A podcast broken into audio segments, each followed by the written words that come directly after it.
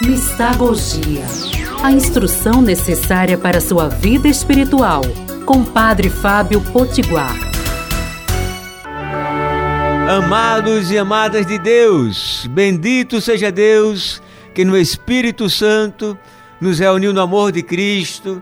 Estamos aqui nas ondas amigas da Rádio Olinda, em nossas redes sociais aí se balançando no podcast, no Instagram, no Facebook para mais um programa bom e bonito que tem o nome de Mistagogia. É segunda-feira e aquele que faz novas todas as coisas. Apocalipse 21, 5. Ele abençoa essa semana nossa que começa.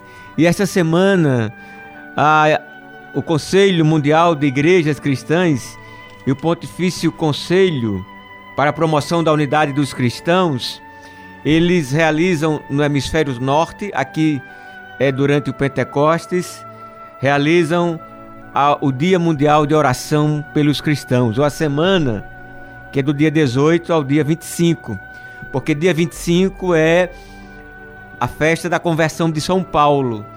E São Paulo e Pedro é, simbolizam, representam a unidade na diversidade da igreja.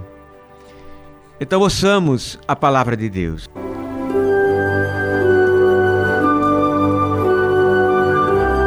Nós somos muitos, mas formamos um só corpo em Cristo, sendo membros uns dos outros. Que palavra forte! Nós somos muitos, mas formamos um só corpo. E somos membros, essa palavra para mim, ela é muito forte. Paulo diz que nós somos membros uns dos outros. Nós nos pertencemos uns aos outros. Por Cristo, com Cristo em Cristo no Espírito Santo, nós somos um só corpo pelo batismo. E as igrejas católica, as igrejas do Conselho Mundial de Igrejas, a Igreja Ortodoxa, a Igreja Anglicana, Luterana, Batista, Metodista, calvinista, cristã reformada e mais outras igrejas, são mais de 300 igrejas, participam desse conselho que tem a sede em Genebra.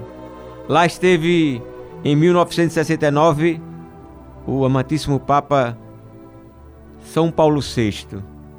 Em 84 foi a primeira vez, depois esteve outras vezes, esteve também o nosso amantíssimo Papa São João Paulo II.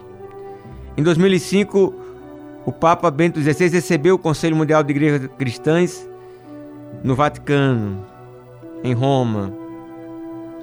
E o nosso amantíssimo Papa Francisco, em 2018, esteve também no Conselho Mundial de Igrejas Cristãs, que é um organismo mundial de cristãos, onde na diversidade de igrejas ou comunidades cristãs diferentes, nós, pelo batismo, participamos do corpo de Cristo.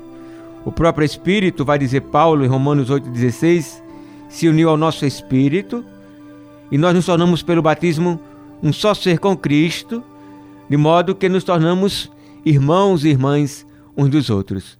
Os cristãos, ortodoxos e evangélicos são cristãos conosco.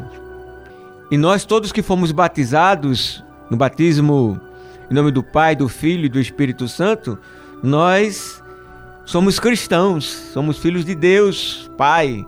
Somos membros do corpo de Cristo, místico, esse corpo místico mais amplo, não falando da Igreja Católica. Somos templos do Espírito Santo e então que nós possamos nos pertencer uns aos outros.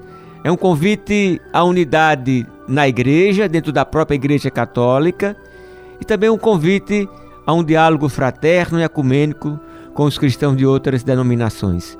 Por isso oremos.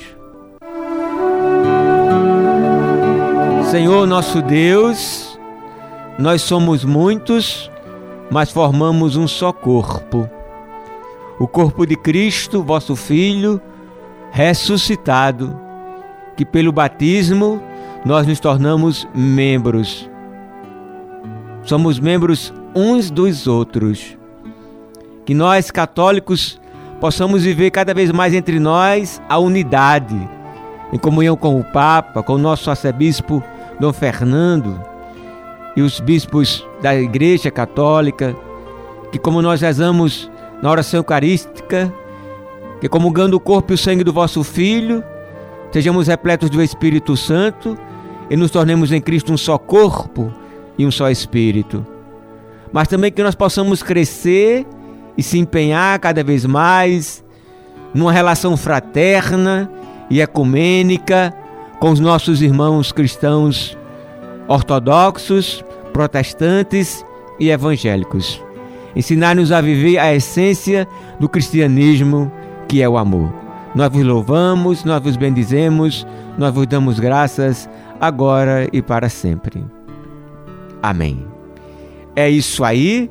Um beijo cheio de bênçãos, abraço fraterno e terno e até amanhã, se Deus quiser. Mistagogia a instrução necessária para sua vida espiritual, com Padre Fábio Potiguar.